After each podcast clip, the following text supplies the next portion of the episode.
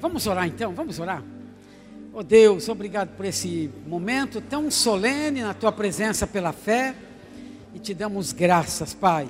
Fala conosco, nós estamos aqui com o nosso coração dispostos ao Senhor, está aberto para a tua palavra e queremos ouvir, Pai. Queremos mais da tua palavra, mais de ti, porque tudo que o Senhor faz é pela palavra e pelo Espírito. Então, ouvindo a palavra e o seu Espírito completando a obra. Nós queremos, ao sair daqui, Pai, mais santo, mais firmes com o Senhor, apaixonados por Jesus, restaurados, libertos. Obrigado, Pai, em nome de Jesus. Amém. A sua Bíblia, irmão, abra aí, 2 Coríntios 10, 3 a 5. Eu vou falar agora, irmãos, eu falei no começo, a graça nos move homens com propósito. E agora, emendando tudo aqui, a graça nos move, homens com propósito, vencendo as fortalezas. Olha que Paulo fala aqui, irmãos. Porque, embora andando na carne, não militamos segundo a carne. Você vai entender isso aqui. Porque as armas da nossa milícia não são carnais e sim poderosas em Deus para destruir fortalezas, anulando nós sofismas e toda altivez que se levante contra o conhecimento de Deus e levando cativo todo pensamento à obediência de Cristo. Amém? Oh Deus, fala conosco, revela a tua palavra em nome de Jesus. Amém. Aqui no versículo 3, Paulo fala: Porque andando na carne, não militamos segundo a carne. Na verdade, irmão, nós temos que distinguir aqui entre andar segundo a carne e andar na carne. Andar na carne é de necessidade, porque enquanto vivemos aqui nós temos que andar na carne. Porque, por exemplo, nós estamos na carne, nós estamos encarnados, nós somos espíritos encarnados. Então, Paulo fala dessa distinção aqui: andar na carne e segundo a carne. Tem diferença. O sentido, o sentido aqui de andar segundo a carne seria viver para este mundo. Pegue bem aqui, você precisa aprender isso para amadurecer, crescer, avançar e não se deixar vencer pela carne. Apesar de nós estarmos na carne, mas não andarmos segundo a carne. Está dando para compreender isso aqui?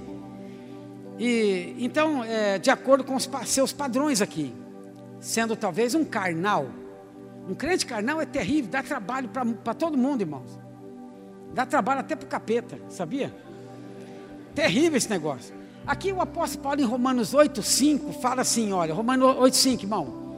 Olha que Paulo fala, porque os que se inclinam para a carne cogitam das coisas da carne, mas os que se inclinam para o espírito, das coisas do espírito. Aleluia. Então, queridos, olha, a, o versículo 8 também, olha que Paulo fala, irmãos, diz assim: portanto, os que estão na carne, completa os irmãos, não podem agradar a Deus, entendeu? Vocês perceberam a diferença de estar na carne e segundo a carne? Nós temos que andar, que estar na carne mesmo, nós estamos encarnados, somos espírito encarnado. Agora, andar segundo a carne que é o problema. Ser um crente carnal é terrível. Portanto, não é a nossa substância física, né, que Paulo se refere aqui, mas ao nosso caráter moral e ético, irmãos, da expressão. Né, é o campo, quer dizer, a área da nossa vida, ao qual o poder do pecado e do diabo tem acesso e controle. O diabo tem acesso e controle e, e no qual as obras da própria natureza carnal são concebidas e praticadas. É, Paulo fala até lá em Gálatas capítulo 5, olha que Paulo fala, versículos 19, 20 e 21. Ah, ora, as obras da carne são conhecidas e são prostituição, impureza, lascívia. É, é prostituição. Quando nós lemos isso aqui, não está falando coisa do mundo, irmão, está falando para a igreja. Mas, pastor, tem prostituição na igreja? Tem. Tem. Volta lá o versículo. Olha lá, prostituição, impureza, lascívia. discórdias, ó, idolatria, feitiçaria, inimizades, porfias, ciúmes, iras, discórdias, dissensões, facções, invejas, bebedices, glutonarias e coisas semelhantes a estas, a respeito das quais eu vos declaro, como já outrora vos preveni, que não herdarão o reino de Deus os que tais coisas praticam. Não é perder a salvação, os irmãos sabem muito bem que nós não perdemos a salvação. Então por que, que não vai herdar o reino de Deus? O reino de Deus é outra coisa. Não vão reinar com Cristo, vão ficar para a disciplina.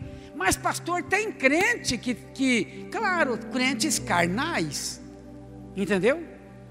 Crentes carnais que vivem em bebedice, inveja, glutonaria, essas coisas semelhantes. O versículo 20, ele fala: é, idolatria, feitiçaria, inimizade, porfia, ciúmes, ira, discórdia, dissensões, facções. Isso acontece com um crente carnal, que anda segundo o sistema da carne. É um problema sério. Olha o versículo 4, irmãos. Paulo fala aqui, olha, verso 4. Ele diz, é, de Coríntios, né? Não, esse não, é, é Coríntios. 2 Coríntios 10, 4. É, porque as armas da nossa milícia não são carnais. Quer dizer, as nossas armas não é essas coisas da carne, irmãos e sim poderosas em Deus para destruir fortalezas. Fale comigo, destruir fortalezas. É aqui que está o nosso problema. E anulando nós sofismas. Então, eu vou falar sobre fortaleza. O que, que é sofisma? Eu vou dar um exemplo aqui muito simples, você vai entender. De repente você está falando para alguém que Jesus, é, você está falando do amor de Deus, e alguém fala, por que, que você não crê em Maria? Né, um católico. E aí você fala, por que não? Porque é Jesus, ele morreu na cruz pelo nosso pecado e tal. Jesus é Deus, não é assim que a gente fala? Aí ele vai falar para você o seguinte: fala, então, quem é Jesus para vocês? Você fala, Jesus é Deus. Muito bem.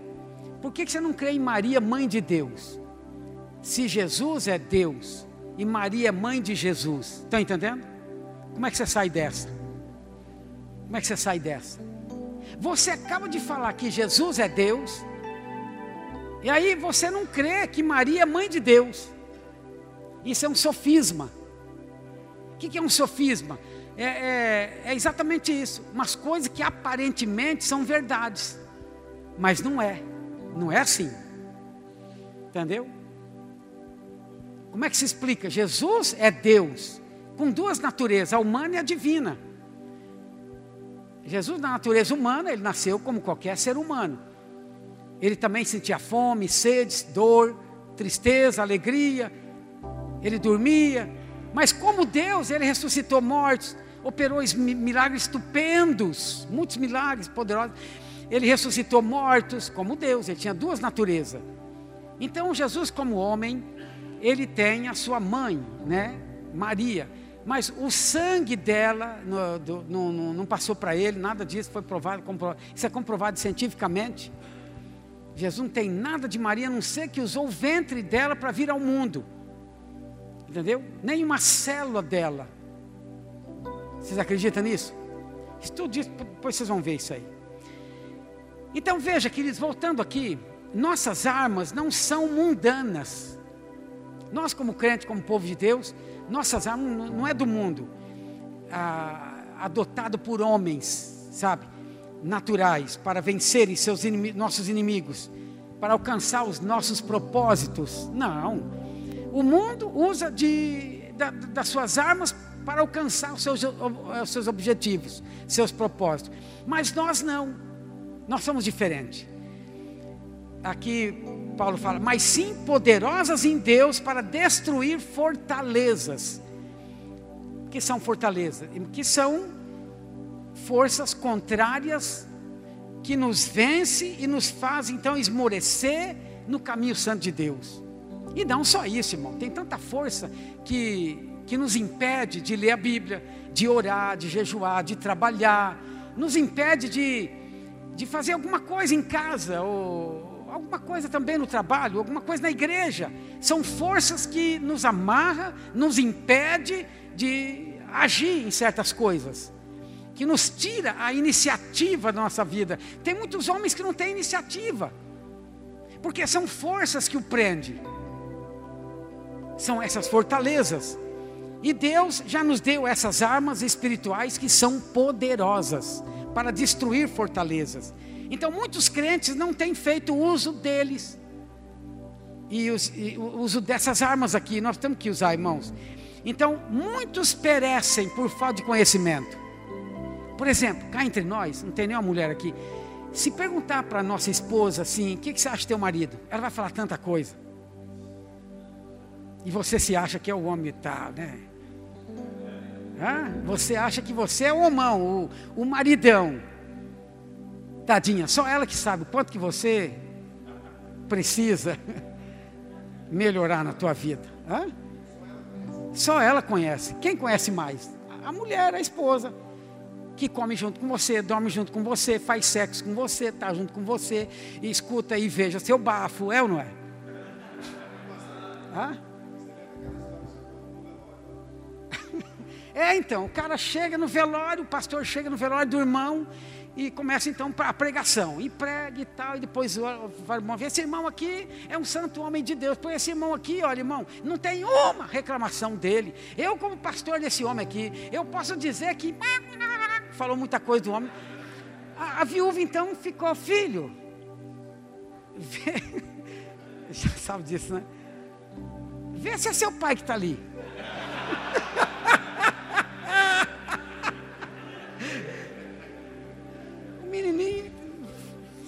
ver se é seu pai que está ali mesmo. É triste uma coisa dessa, é ou não é, irmãos? No dia do seu velório, só a mulher conhece, né? E todo mundo elogiando e tal, todo mundo vira santo, né? E a mulher fala, hum, só eu que sei, né?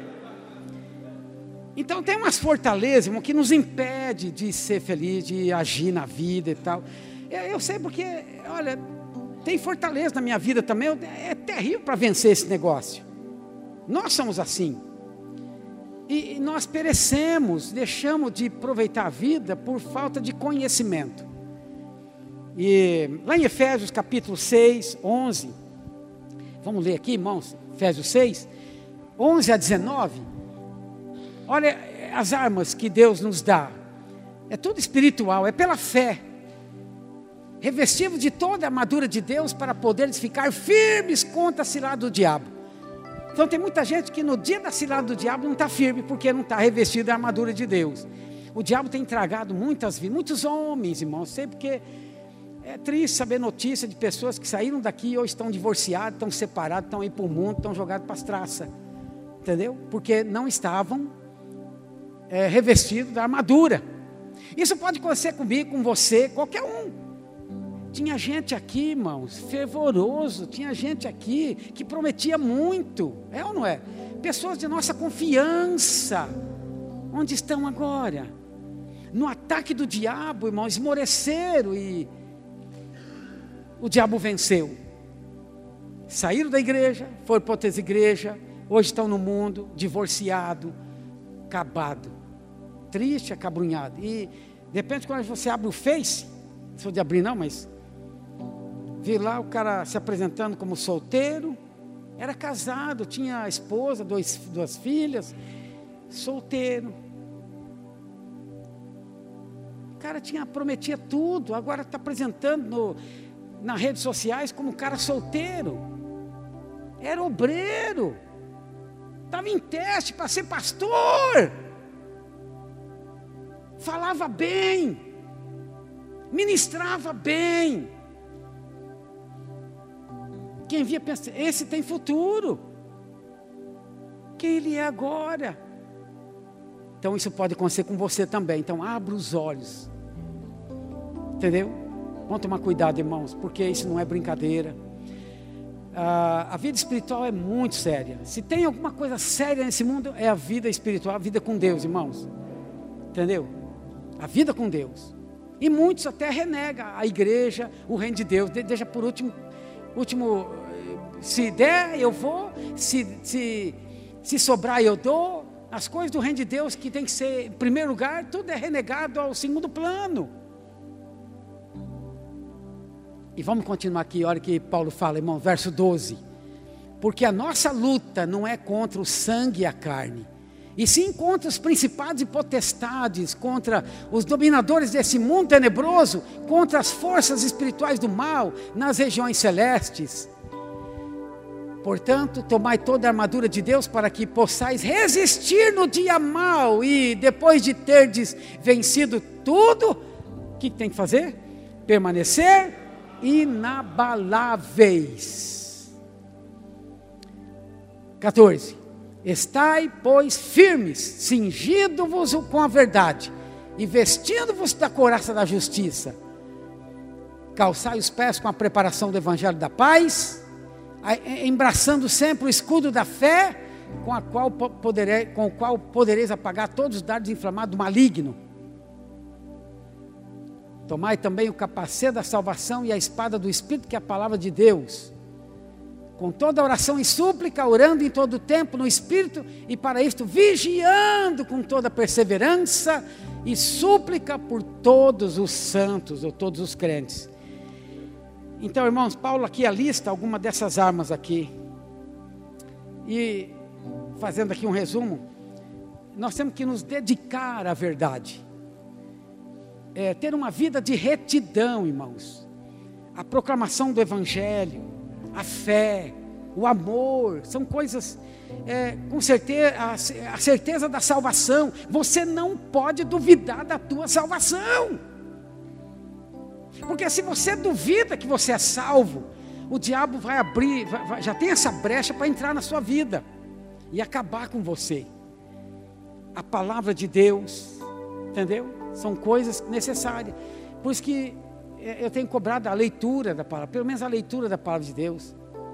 Se você ler três capítulos no dia e cinco no final de semana, você vai ler a Bíblia um ano todo, inteirinha. Entendeu? Então, lê a Bíblia, a palavra de Deus. Quem não lê a Bíblia está fora da rota. Se você está fora da rota, você não tem destino. Se você perdeu o seu destino, o diabo roubou o seu destino, como estava falando há pouco, você não tem o que fazer. E outra coisa, irmãos, que Paulo fala, a oração perseverante. Então, quando empregamos essas armas contra o inimigo, o que acontece? Vencemos. Que arma?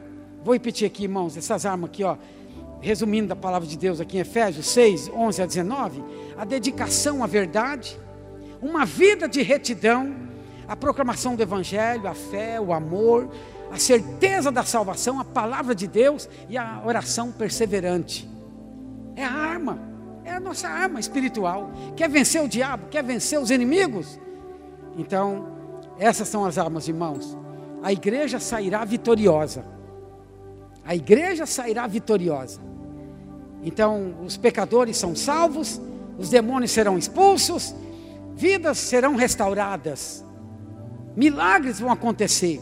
Então, muitos são santificados e batizados no Espírito Santo, e muitos enfermos são curados. O Senhor Jesus prometeu que Sua autoridade, poder e presença nos acompanharão à medida que lutarmos contra o reino de Satanás. Tem muita gente que não luta contra o reino de Satanás, irmãos. Eu e você, como homens, estamos no exército, nós somos homens, e Deus nos chamou para lutarmos contra o exército de Satanás. Entendeu? E, e esse exército de Satanás é as potestades, os demônios. É, eu não duvido, irmãos, que essa peste que está acontecendo na China, que é a, a, primeiro foi o Zika vírus, depois o agora é o coronavírus. É, são os demônios que estão atentando esse mundo, é ou não é? Nesses últimos tempos. Até quero confessar uma coisa. Antes, irmãos, quando eu tenho 40 anos de crente, no, no, no, começo da minha vida cristã, eu vi muito LP, disco. Quem tem gente que não, não sabe nem o que é LP, né? No passado, aqueles discos de vinil que tocavam nas vitrolas. Então tinha os LPs que falavam sobre a volta de Jesus, os últimos tempos. Tinha, depois foi, foi, foi CD, foi é, videocassete, aquelas fita cassete, né? Então, é, ouvia pregações, mas eu não tinha visto o que eu vi ontem na televisão, no jornal. Enquanto o, repórter fazia a reportagem da, da, da China, estava escrito embaixo assim na. É, estava escrito uma coisa que eu fiquei, achei inacreditável, que me deixou muito feliz. Estava escrito: últimos tempos. Os últimos tempos.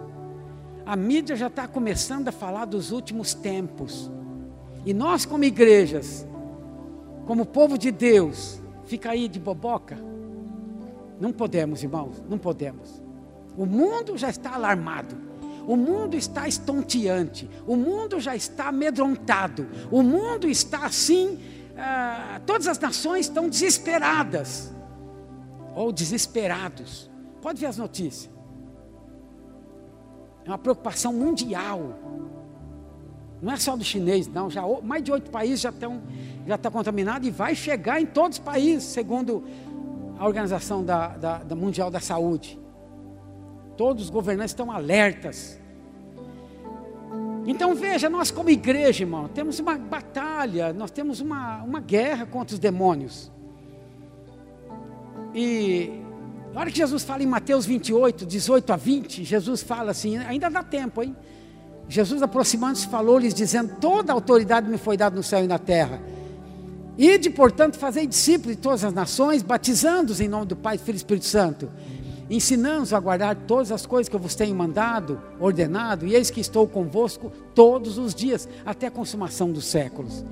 Ainda em Lucas 24, 47 a 49, e que em seu nome, e que em seu nome se pregasse o arrependimento para a remissão de pecados a todas as nações, começando de Jerusalém.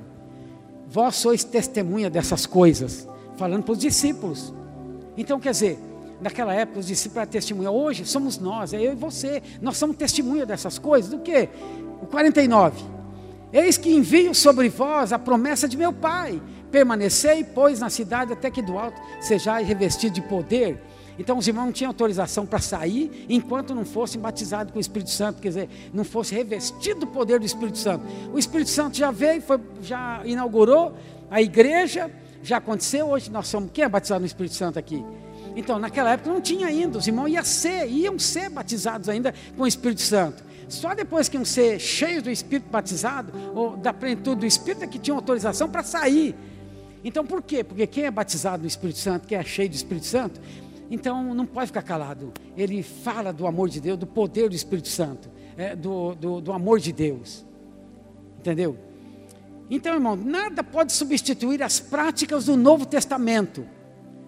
Nós estamos lidando aqui com a palavra de Deus, irmãos, do Criador do céu e da terra. Então, veja, a oração fervorosa, é a fidelidade incondicional à palavra de Deus, e a proclamação fervorosa do Evangelho com poder, irmãos. É hoje a igreja precisa disso. Com nossas próprias armas, né? com nossas próprias armas, ah, por meios carnais, mundanas, como por exemplo sabedoria, filosofia, psicologia humanista, atrações emocionais, atividades nas igrejas centradas em passatempo, etc., não são as nossas armas. Não. Não trarão resultados essas coisas é, porque, tem, porque tem nenhuma possibilidade de destruir fortaleza do pecado, né? e livrar-nos do poder de Satanás e desfazer as paixões malignas que craçam no mundo de hoje. A igreja, ela tem o poder de fazer diferença no mundo hoje, irmãos. Entendeu? Porque ó, tudo está se arrumando para o arrebatamento da igreja. Não é mesmo? Tudo está se arrumando para o arrebatamento da igreja. E as armas da fé não podem ser privadas, se, senão, tragicamente, resultará em uma igreja vencida pelos poderes das trevas. E aí, nossas famílias serem dominadas, manipuladas pelas forças do mal que agem no mundo. Esse é um medo nosso. Temos conhecimento da palavra de Deus. Sabe? O verso 5, irmãos, Paulo diz assim, lá em 1 Coríntios, lemos o 4 há pouco, voltando lá em 2 Coríntios, 10, verso 5. Paulo fala assim, ó, destruindo a, e toda altivez que se levante contra o conhecimento de Deus, e levando cativo todo pensamento à obediência de Cristo. Então, irmãos, olha, é, há muita coisa, muitas coisas que procuram desviar o povo do caminho de Deus para a perdição. Tem muita coisa aí para nos desviar nossa atenção das coisas de Deus, sabe? A televisão mostra cada coisa assim, mil cores, chama atenção.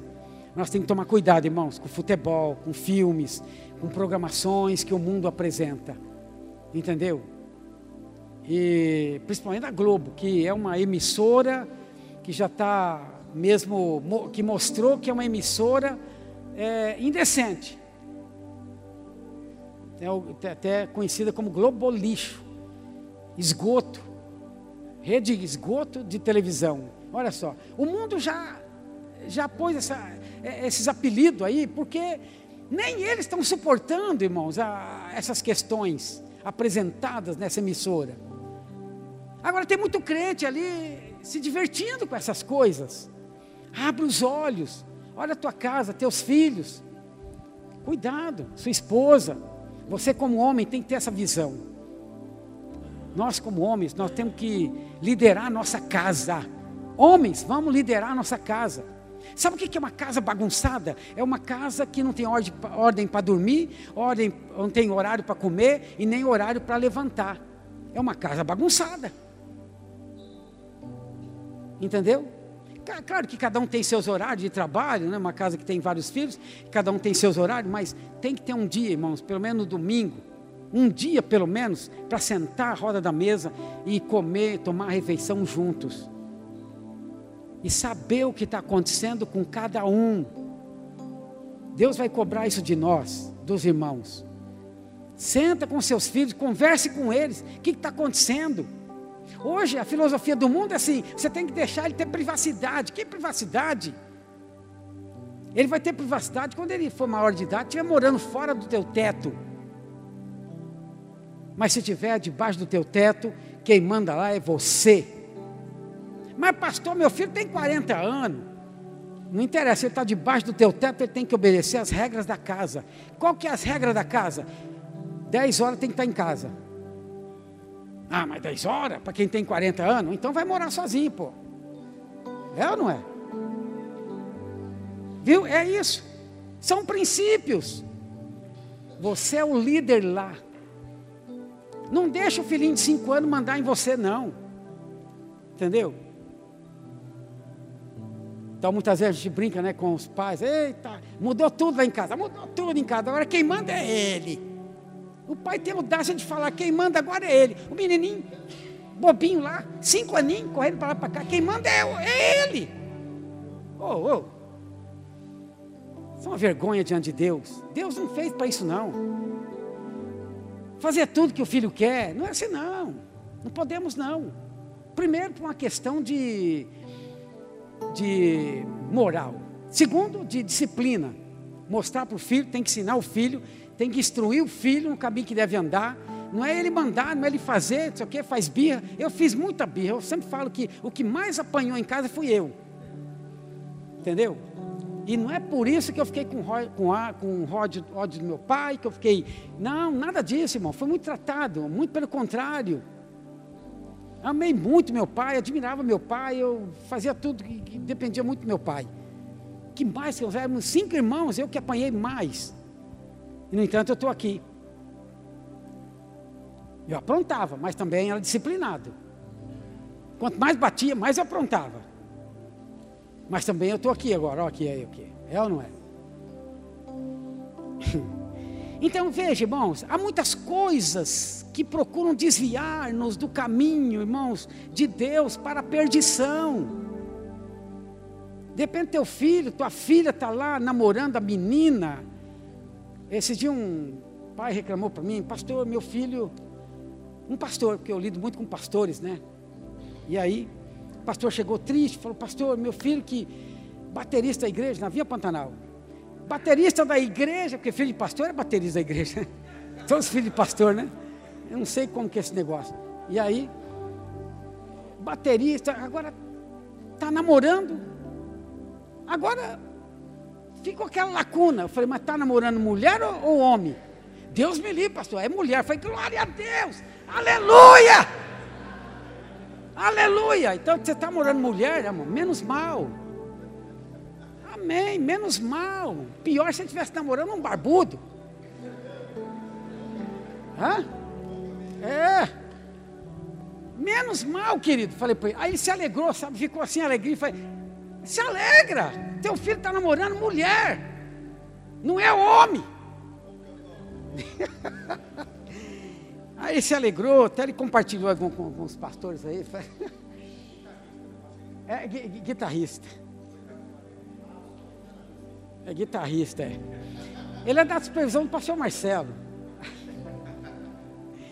Então veja, queridos, quantas pessoas que saíram da igreja e estão arruinadas hoje. Estava contando há pouco aqui, o irmão, ex-obreiro, estava no teste para ser pastor, embolou a vida tudo e ele nem percebeu que era uma cilada do inimigo na vida dele.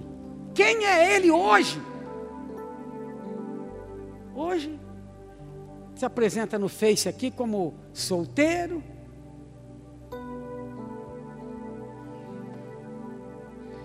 casado com duas filhas, divorciado, mas se apresenta como solteiro. Está acabado.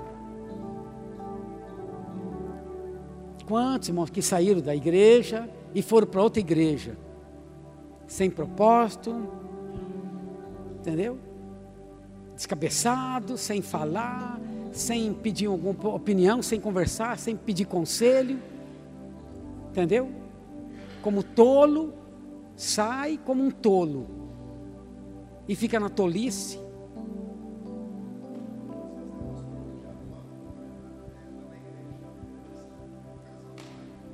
É. Uhum. E aí? É. E aí toma decisão por si só, né? Irmãos, claro que nós erramos, nós erramos, todos nós aqui no falar, no agir, no pensar, no. Nós pecamos por pensamento, atitudes, ações, por palavras. Por isso nós dependemos um dos outros. Por isso nós estamos uma igreja em células. Porque um ministra na vida do outro, um depende do outro, é uns aos outros, é relacionamento. O segredo da célula é relacionamento. Por quê? Esse cuidado um dos outros. Quando não tem esse cuidado, irmão, as pessoas vão embora. Porque não tem vínculos. Por isso que a célula tem que ter vínculo, tem que ter essa comunhão, essa, essa vida né, de vínculos na célula. Para um ajudar o outro, um orar para o outro, um carregar a carga uns dos outros. Para não acontecer isso. Mas tem acontecido isso, é uma pena. É, então, vai para uma igreja que aparentemente é uma coisa, uh, aquela coisa, uh, todo mundo está indo, pô, está todo mundo. Não é assim não, querido. Vou lá porque todo mundo está indo lá. Vai lá. Não faz isso não. Tem que ter cabeça para pensar. E o diabo aproveita essas coisas, irmãos. O inimigo está aí para nos né, roubar. E Todo pensamento deve ser oferecido a Cristo em sacrifício, como Paulo fala aqui. Se pudéssemos parafrasear assim esse texto, diria que ele pode ficar assim, olha, por exemplo, embora andemos por aí em corpos de carne e sangue, nossas maiores batalhas não estão no reino físico, mas no reino da mente e do espírito. Então, a maior batalha nossa, irmãos, é no reino da, do espírito e da mente. O diabo age na nossa mente. Então, quando você não tem uma direção, você não tem nada, você está fora da rota, como diz há pouco na palavra de Deus, o que acontece? O diabo te carrega. É por isso que, após ser salvos, precisamos perseverar firme, como Paulo fala, até o fim, sobre as coisas que nos atormentaram no passado. Entendeu? Então, Deus deu a terra prometida a Israel, mas o que, que eles deviam fazer? Eles precisaram conquistá-la. Deus falou para Moisés: sobe no monte, eu vou te mostrar a terra. Mostrou a terra, falou: agora precisa conquistar. Tem uns inimigos aí, precisa mandar eles embora. Conquiste a terra. E além de sermos salvos, escute, irmãos, além de nós sermos salvos, temos que buscar a plenitude da salvação. Já somos salvos, mas o que é a plenitude da salvação? Então, lá em Filipenses 2,12, irmãos, Paulo fala assim, Filipenses 2,12, olha o que Paulo fala. Ele diz assim: olha, assim, pois, amados meus, como sempre obedecestes, mas é, não só na minha presença, porém muito mais agora, na minha ausência, o que, que ele fala? Desenvolvei a vossa salvação com temor e tremor. Então, o que, nós estamos fazendo aqui? Nós estamos aqui desenvolvendo a nossa salvação com temor e tremor, irmãos. Isso que nós estamos fazendo aqui hoje, nessa tarde. Amanhã, lá na sua célula, lá no seu prédio, no culto, nós estamos desenvolvendo a nossa salvação com temor e tremor. Entendeu? Então, como Israel teve que atravessar o Jordão, possuir Jericó e aí, derrotando as cidades fortificadas.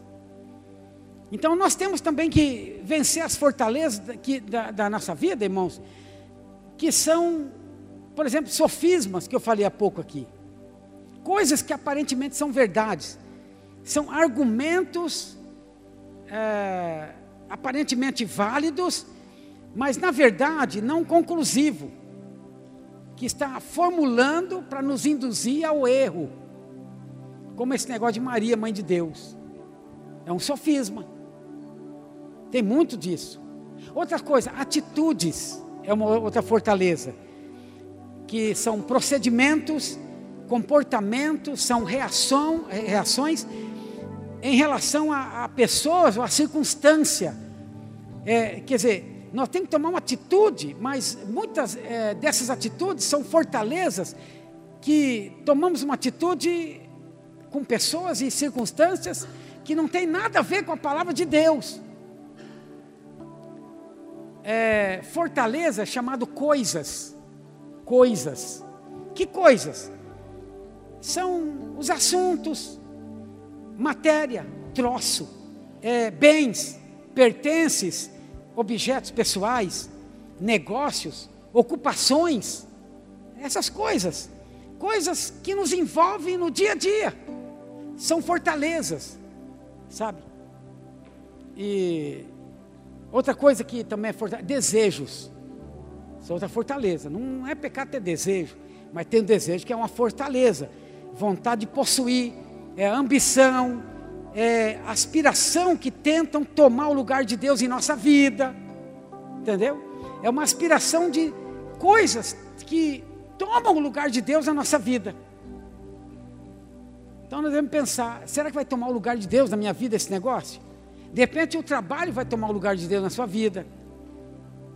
Alguma coisa pode tomar o lugar, algum desejo seu que vai tomar o lugar de Deus na sua vida.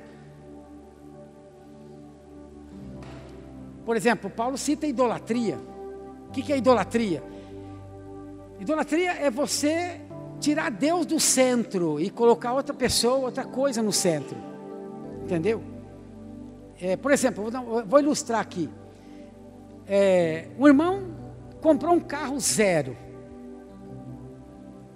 Quem compra carro zero fica exibido, né? E fica de olho, tem aquele cuidado, né? E tal. Tem gente que compra um carro velho e ainda fica também desse jeito. Aí ele foi para o culto. E deixou bem na porta, porque de vez em quando o pastor falava, ele ia ver o carro como é que estava, ia lá sentava. Né? Daí a pouquinho, ele lembrava, ia lá dar uma olhadinha no carro e sentava aqui. Quer dizer, estava mais preocupado com o carro que estava lá fora do que com a palavra de Deus que está sendo ministrado. Você entendeu? Mas não foi nada não. Deus deu uma lição para ele. De repente ele saiu do culto e viu o carro todo rabiscado com prego. E o irmão estava gritando lá, desesperado. O pastor chegou, o que foi, irmão? Quem morreu? Ele falou, o que fizeram no meu carro? O que, eu vou? Aí o pastor então virou para o menino dele e falou, será que foi meu filho? O filhinho dele de 5, 6 anos. Viu o menininho com prego. Andando lá, sabe? E aí falou, filho, não foi você não. Ele falou, ah, pai, foi tão gostoso. Era o filho do pastor, irmão. Pegou o prego e ó. Meu Deus. O pastor ia fazer o quê? Falou, vai lá, irmão, manda o funileiro ver quanto fica. E aí você me traz a conta, eu vou pagar para você, fazer o quê? Vou matar o menino? Aí o irmão foi embora, aquele desespero e tal. Aí chegou no outro dia, Aí o irmão chegou, o pastor falou, cadê, irmão, a conta, tal, como é que ficou? Ele falou, não, pastor, deixa isso para lá. Deus falou comigo.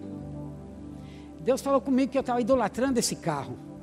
Ele permitiu que acontecesse isso para me quebrar, para quebrar essa idolatria. Não é nada não, pastor. Deus usou o seu filho para quebrar esse, esse espírito de, de idolatria do meu coração. Eu não tinha mais nem paz no culto, eu ficava só olhando aquele carro. Então Deus falou com ele, quebrou o coração dele. E o irmão depois deu mais valor às coisas de Deus do que às coisas do mundo. Está entendendo como que é o negócio? E então ele fala aqui, teve pensando, eu não quero mais que o Senhor conserte meu carro, muito menos que o Senhor me dê um novo carro. Aí o pastor ficou impressionado, porque ó, Deus falou que aquele carro havia se transformado num ídolo para mim. Então, Deu para você entender. Muita coisa, às vezes, é transformada em ídolo para nós, irmãos. De repente, a, a, a corte, né? A menina, o menino, talvez a esposa, os filhos. É uma idolatria. De repente, o dinheiro. Dinheiro é idolatria. Eu creio que quem não é dizimista, não oferta, é idólatra. Idolatra o dinheiro.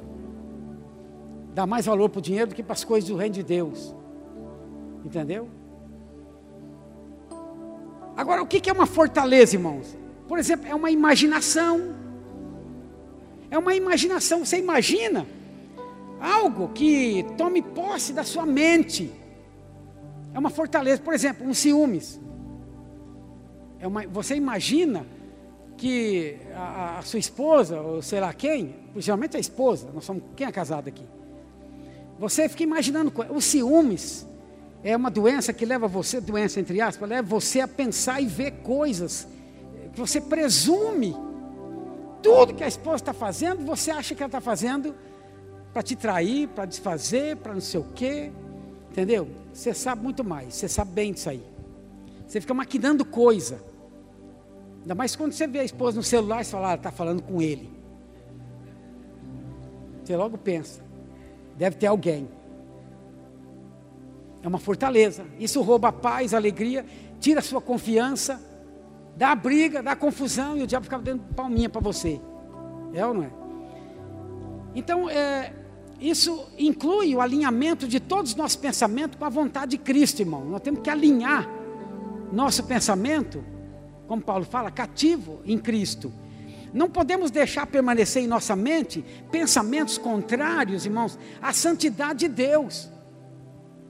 Lá em Filipenses 4, acho que é 8, Paulo fala assim: olha, finalmente, irmãos, tudo que é verdadeiro, tudo que é respeitável, tudo que é justo, tudo que é puro, tudo que é amável, tudo que é de boa fama, se há alguma virtude, se alguma virtude há, e se algum louvor existe, seja isso o que ocupe o vosso pensamento mas uma fortaleza, irmãos, que vem, uma força, tomar a, a, a nossa mente de ciúmes, de inveja, de traição, essas coisas, coisas da carne, coisas do, do diabo mesmo, entendeu?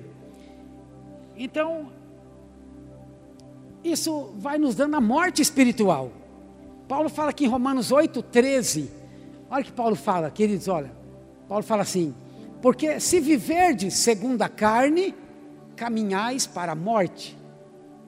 Se você viver segundo a carne, segundo os propósitos da carne, como um crente carnal, você vai caminhar para a morte.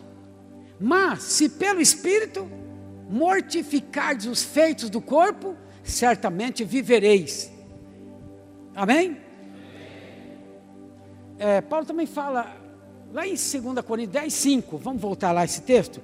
Paulo fala aqui, olha, 2 Coríntios 10, 5, ó, e toda altivez que se levante contra o conhecimento de Deus, e levando cativo todo pensamento à obediência de Cristo. Por exemplo, você pensar mal, fala, peraí, isso é uma força que quer tomar minha mente. Entendeu? Porque se, se é, essa questão do nosso casamento, se você não tem confiança na sua esposa, não tem mais casamento. Você que pensa que é casado. Quer dizer, você é casado, mas não tem casamento. Tem muita gente que é casado, mas não tem mais casamento. Casamento é feito de confiança, de amor, de unidade, de comunhão, de paz. Tem muita gente na igreja que são casados, mas não tem mais casamento. Estão entendendo aqui? O casamento já se foi. Porque não tem uma conversa direito, tem conversa de marido e mulher, tem conversa parecendo que é amigos ou inimigos, só brigando, discutindo, gritando. Então todos nós podemos ser vítimas desse tipo de obsessão em nossa mente, irmãos. Não controlamos ah, o que entra nela. Precisa ser controlado o que entra na nossa mente.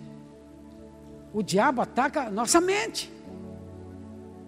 Então, por isso que nós temos que encher a nossa mente com a palavra de Deus. Paulo fala em Romanos 12, 2. Olha que Paulo fala aqui. Paulo diz assim: olha, e não vos conformeis com este século, mas transformai-vos pela renovação da vossa mente, para que experimenteis qual seja a boa, agradável e perfeita vontade de Deus. Está entendendo? O que é renovação da mente? É você tirar o lixo da sua mente e encher com a palavra de Deus. Porque você tem que ouvir, ler, meditar, comer, vomitar, comer, engolir a palavra de Deus, praticar a palavra de Deus, encher tua mente. Tem aqui o mundo até sabe, até, até esse, esse, essa frase, né, que mente vazia, oficina do diabo. Todo mundo sabe disso. Crente com a mente vazia é oficina do capeta, é isso mesmo. Até o mundo sabe disso. Agora, quando nossa cabeça está cheia da palavra, irmãos, porque você leu, você ouviu, você meditou, você está envolvido, você canta, você louva, você está envolvido, a tua mente está cheia, entendeu? Da palavra. E aí, então você vai vencer essas, coisas. Então, todos nós podemos ser vítimas desse tipo de obsessão em nossa mente, caso não colocarmos o que é, o que não controlarmos o que entra na nossa mente. Se você não saber como controlar o que entra na sua mente, você está frito, perdido, acabado. Tem muita gente na igreja assim, por isso que fica na igreja com cara de maracujá seco na gaveta. Sem alegria, sem paz. Um dia eu falei para a irmã, irmã, qual é o seu pedido de oração? Ela falou, ah, peça para Deus, pastor, me dê paz. Eu falei, o quê? Paz? Quanto tempo você está na igreja? Crente pedindo paz. Oh, está errado aqui. Quem pede paz é o ímpio, não é crente. Jesus disse: Eu sou a paz. Dei-vos a paz, a minha paz o dou. Eu não vos dou como o mundo a dar. Foi irmã, só está querendo paz. E Cristo? Só já se converteu? Nasceu de novo? Claro, pastor, faz 25 anos que eu estou na igreja. E está pedindo paz? Eu me senti desvalorizado demais, ué. Puxa, tudo que eu fiz, que eu faço, que eu oro, que choro, que faz. A irmã está pedindo paz. Não dá vontade de correr, bater cabeça nas paredes? É ou não é? Dá vontade. Que que é isso? Você está pregando a palavra, ensina depois a ovelhinha pedindo paz. Não dá, ué. Que que é isso? Domingo passado agora eu estava lá no Mato Grosso. Eu estava no Mato Grosso, estava numa igreja lá, que também é da vinha. O que nós pregamos, ele também prega. Tudo que é da vinha, prega, tudo que nós estamos pregando. E aí, o pastor falou para mim, pastor, é, no final você vai orar pela igreja. Eu falei, tudo bem. Aí ele estava pregando sobre as duas mentalidades, a mentalidade deserto e a mentalidade de montanha. Aí falou da mentalidade deserto, aquela mentalidade lá no deserto, tá, do ímpio, mentalidade do mundo, tá, do pecador. Que... E a mentalidade de montanha, aquele que já deixou o deserto, subiu a montanha e tal, assim, não pregar essa palavra também. Aí no final ele falou isso, frisou bem, tal e tal. Aí eu, eu falei para ele, eu posso fazer um apelo? Ele terminou a pregação e me chamou. Agora Henrique Finoto, vem aqui, vai orar pela igreja. Tá? Eu fui lá e falei para ele, pastor, posso fazer um apelo? Ele falou, pode. Eu falei, todos os pecadores vêm aqui para frente. Foi a igreja inteira, irmãos. Vocês acreditam? Eu fiquei estupefato. Quando eu falei, todos os pecadores, vem para frente. Foi todo mundo. Aí minha esposa estava de pé, meu irmão passou e falou, virou santa, é?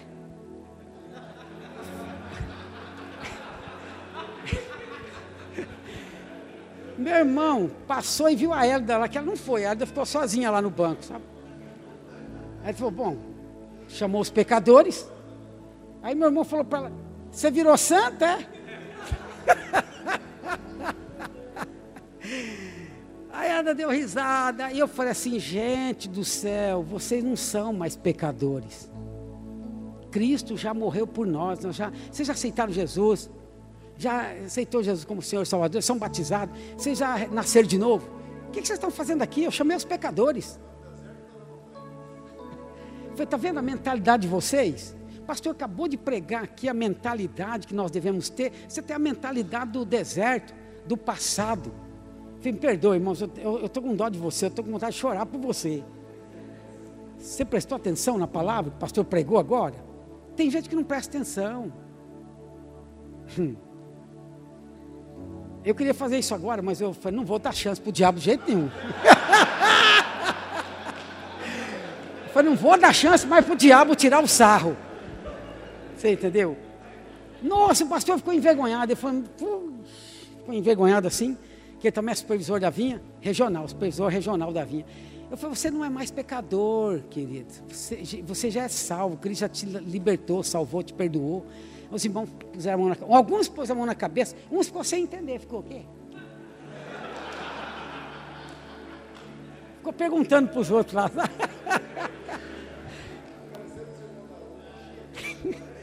ah.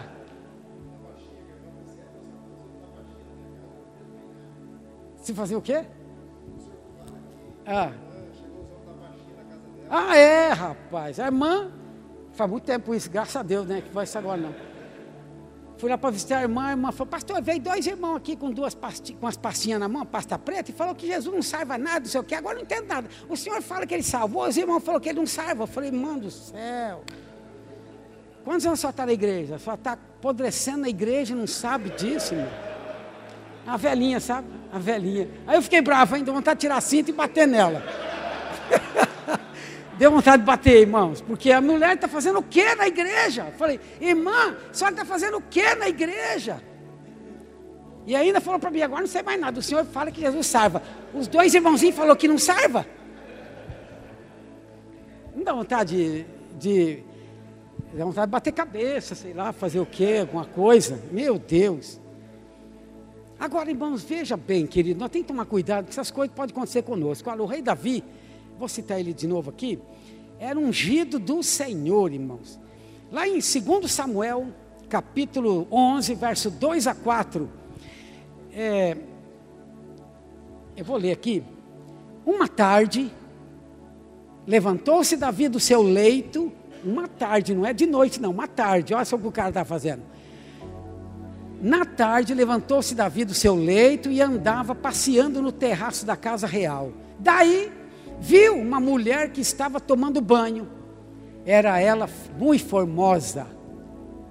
Davi mandou perguntar quem era. Disseram-lhe: É Batseba, filha de Eliã e mulher de Urias, o Eteu. Então enviou Davi mensageiros que a trouxessem. Ela veio e ele se deitou com ela.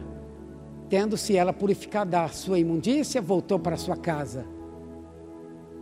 Aí, ungido de Deus.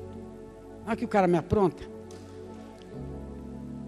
Ele viu Ó, o texto.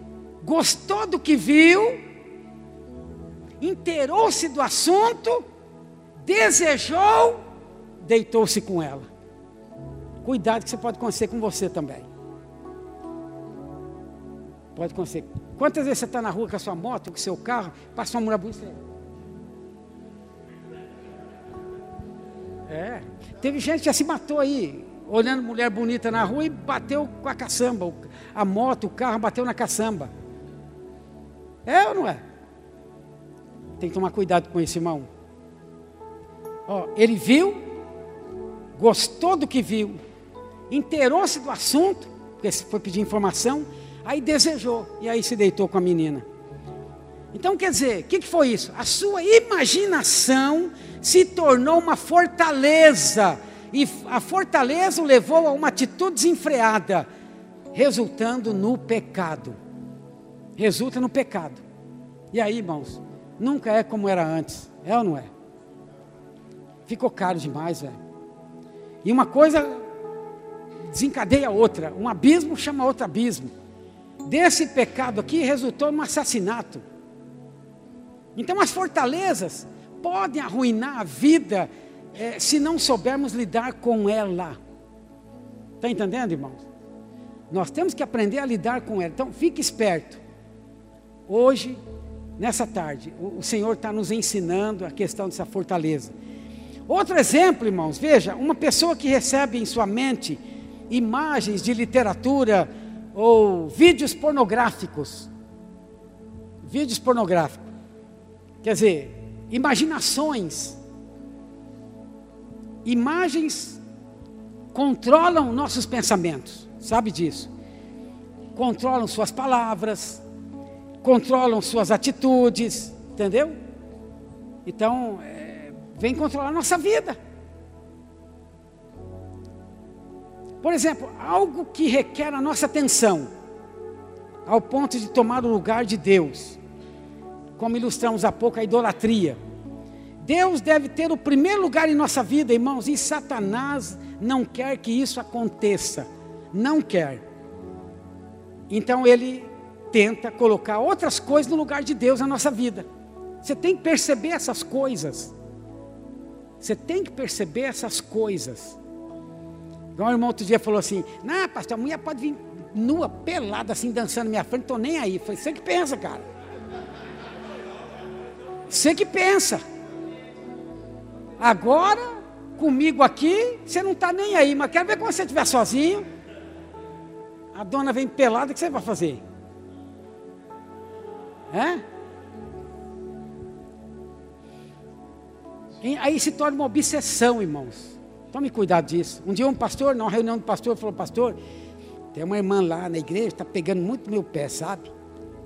Quero que os irmãos orem por mim. Eu falei, por que, que ela está pegando no teu pé? Você acha que você é bonito? É? Você acha que você é lindo? Não é não, cara. Você é a coisa mais feia do mundo. O diabo quer matar seu ministério. Não se acha, não. Não fica penteando teu cabelinho, passando perfume, pensando que você é o tal, não, porque o diabo está te rodeando para acabar com a tua igreja. E até hoje ele sabe daqui. Ele fala, nunca esqueci aquilo lá não, pastor. Então, é bom que não esqueça. É feio mesmo, ó. É feio, mas ao mesmo tempo é bonito. O coração dele é de Jesus, né? Mas o diabo quer fazer isso, irmãos. O diabo quer fazer isso, sabe? Nos iludir com imaginações. Isso torna uma obsessão. Você fica dia e noite pensando naquele troço. E até que você cai.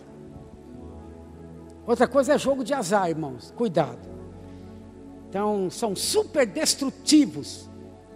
Por quê? Porque a família é afetada.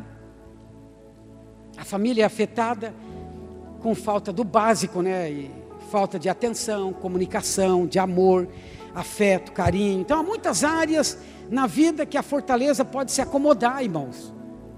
Tem homens que, quando vai jogar baralho, vai jogar é, outras coisas, não esquece tudo, família, esposa, tempo, passa horas, entendeu?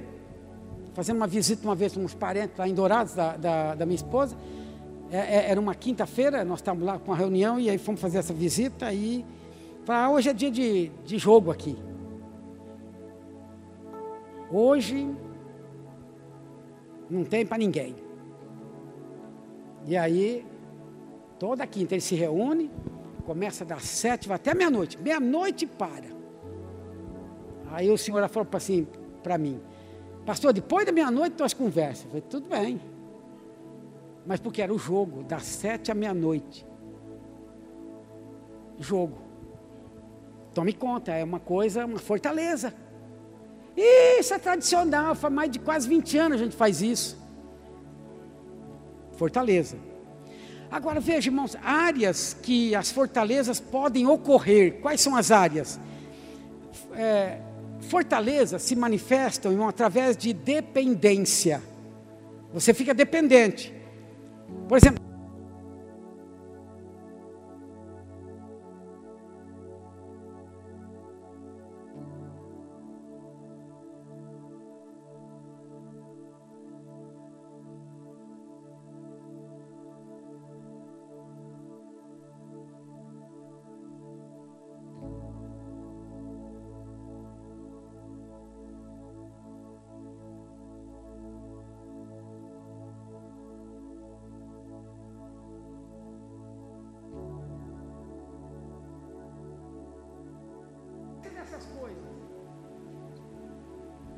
Aí um dia, eu não, eu não conhecia esse tal de vaca preta. Eu nem ligava o negócio para de sorvete. E um dia eu precisava, porque lá no passado, muito tempo atrás, eu estava na, na, prefeitura municipal em Palmeiras do Oeste, aí o prefeito me deu um cheque, eu tinha que ir para o seminário, fazer o curso lá no Instituto Teológico em Bauru. Fui no posto de gasolina, no, no, no, fui no açougue, fui em todo lugar e não descontaram o cheque. Aí meu cunhado falou, vamos lá na sorveteria, vamos tomar duas vacas pretas, eu quero ver se vocês não trocam o cheque. Ah, vamos lá, não tem outro, outro jeito, tem, eu preciso do dinheiro, vou sair amanhã cedo. Aí fomos lá tomar a vaca preta, eu nem conhecia o que era isso. Aí me deu um copo de sorvete escuro, aquele com, com queimado, né? Eu peguei meu copo e fui olhar as fotografias que tinha na parede e tal. O cunhado também foi para lá, tinha outros colegas dele para lá e tal, e foi. Aí a moça falou assim, é, moça, moça, essa Coca-Cola aqui é sua. Eu minha não, não pedi Coca-Cola. Não pedi Coca. Não, mas é porque você não pediu vaca preta, vaca preta, mas não coca. Ah. eu não sabia, né? Falei, então, mas a vaca preta vai com coca. Eu falei, é mesmo? Irmãos, a partir daquela hora eu fiquei na dependência de vaca preta. Rapaz, como que eu gostei daquele negócio? Se ia tomar coca, tinha que ter sorvete. Se ia tomar sorvete, tinha que ter coca. Era assim a minha vida. Eu fiquei numa dependência terrível. Até que um dia eu 16 anos atrás, eu estava de férias, 16 anos atrás, eu estava de férias, e aí eu estava em estado de São Paulo, aí liguei para um amigo nosso desde a infância, ele, vem aqui, estou passando um peixe para nós. Eu falei, opa, então eu vou aí. Fui lá na casa dele, é bioquímico, aí tomando Coca-Cola ali, chupando sorvete na sala dele ali, tudo. Ele falou, não, se for tomar Coca tem que ter sorvete, aquele costume, né? E aí então ele falou, você sabe o que contém a Coca? Eu falei, não. Ele falou, então, eu vou, eu vou te falar. aí trabalhou e falou. É mesmo? Ué, por que, que eu tomo isso? Ele falou, nossa, isso aqui é assim, assim. Falei, vamos fazer um trato, nunca mais beber? Ele falou, vamos. Bateu a mão assim, falou, nunca mais beber isso. Irmão, até, até hoje, até agora, nunca mais bebi Coca-Cola. Se você quiser tomar, o problema é teu, mas eu não tomo. Eu descobri que eu posso viver sem Coca-Cola. Você está entendendo? Hã? Refrigerante, eu não tomo refrigerante nenhum. E aí eu fiz um trato com ele, falei, a partir de agora. Aí dois anos depois encontrei com ele, tá aquele barrigão, falei, ué, você não parou não? Ele falou, não dei conta, pai.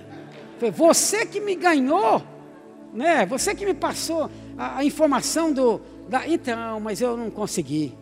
Eu estou viciado na coca. Falei, eu estou até hoje, eu nunca mais, eu prometi, nunca mais vou beber, estou até hoje. Faz 16 anos, irmãos essa historinha faz 16 anos. Porque eu vi que estava tomando conta da minha vida, eu estava já enrolado com esse negócio. Estou dando esse testemunho aqui, você me dá licença contar isso, porque é, é, é, era uma fortaleza na minha vida.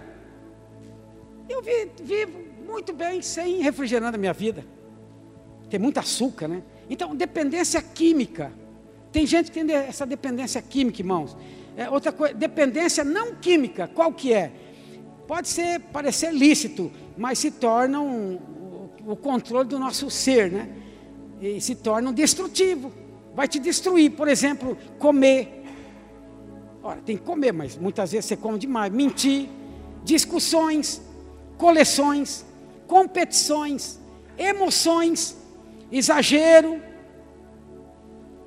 pescaria, corrida, futebol, esporte, pode ser uma fortaleza na tua vida. Não é que não pode, pode, às vezes pode ser até útil, mas se torna uma fortaleza. Por exemplo, jogar, fofoca, perfeccionismo, é, pornografia, pornografia,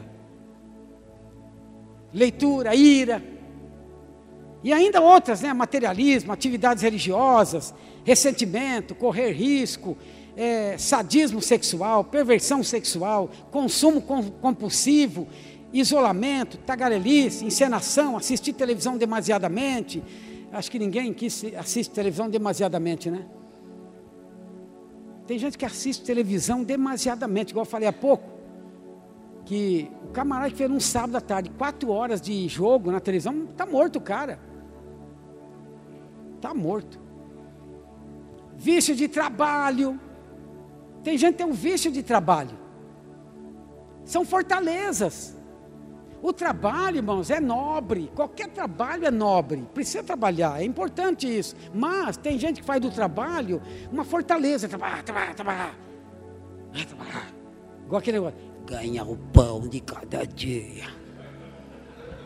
Que que é isso? Ganhar o pão de cada dia. Quem dá o pão de cada dia é o Senhor. Pai nosso que estás nos céus. O que, que fala? Santificado seja o teu nome. Dai-nos o pão nosso de cada dia. É está pedindo para Deus ou para quem?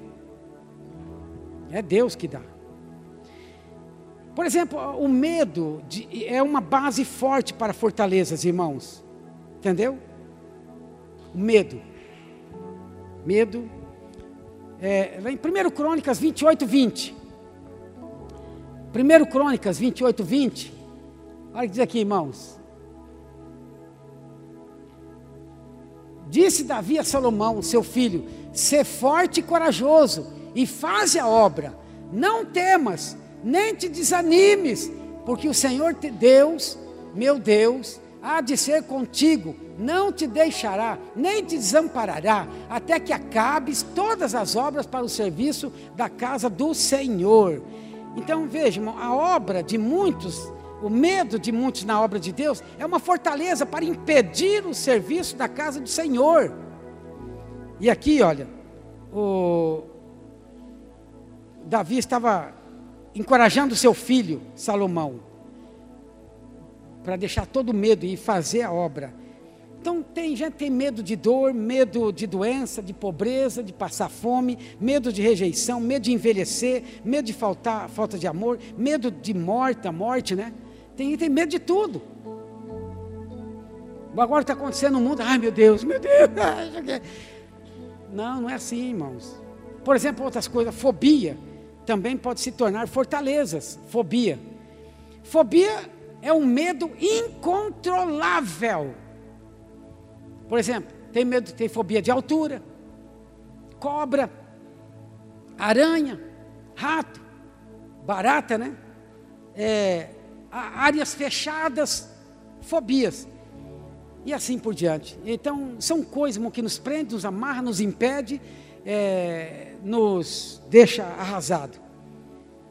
Mesmo salvos, estou concluindo aqui, mesmo salvos, podemos ficar presos a coisas do passado que nos fazem sofrer e não tomar posse da vida abundante.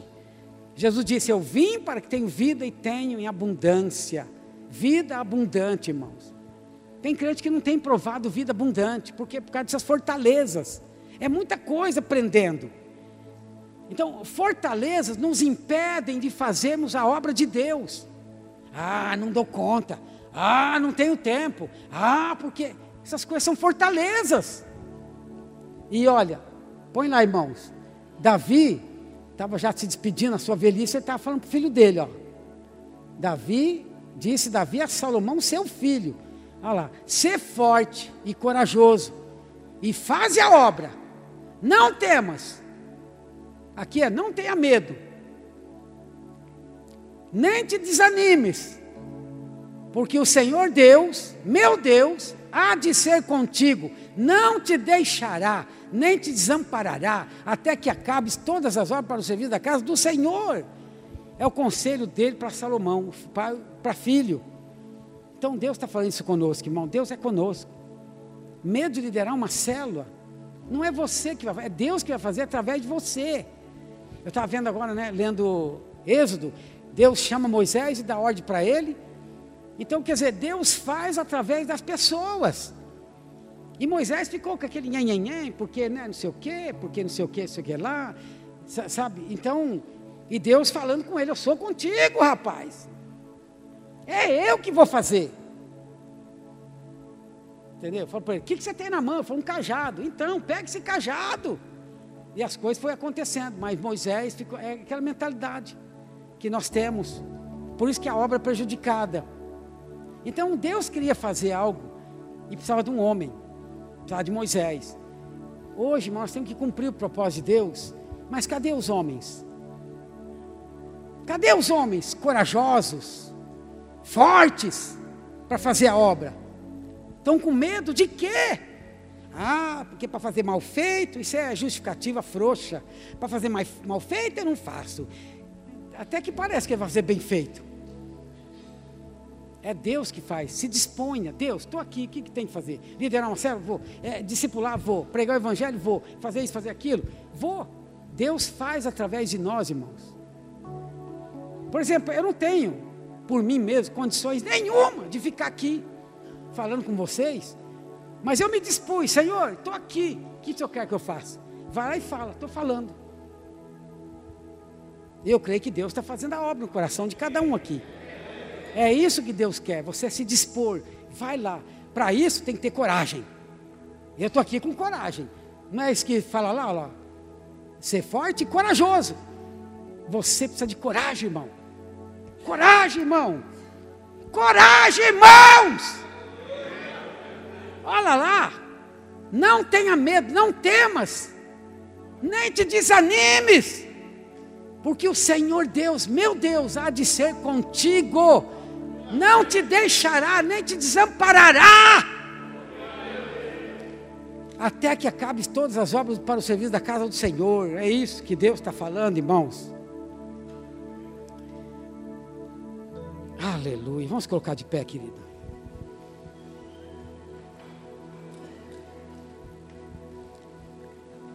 Fortalezas nos impedem na obra de Deus, irmão. Feche seus olhos.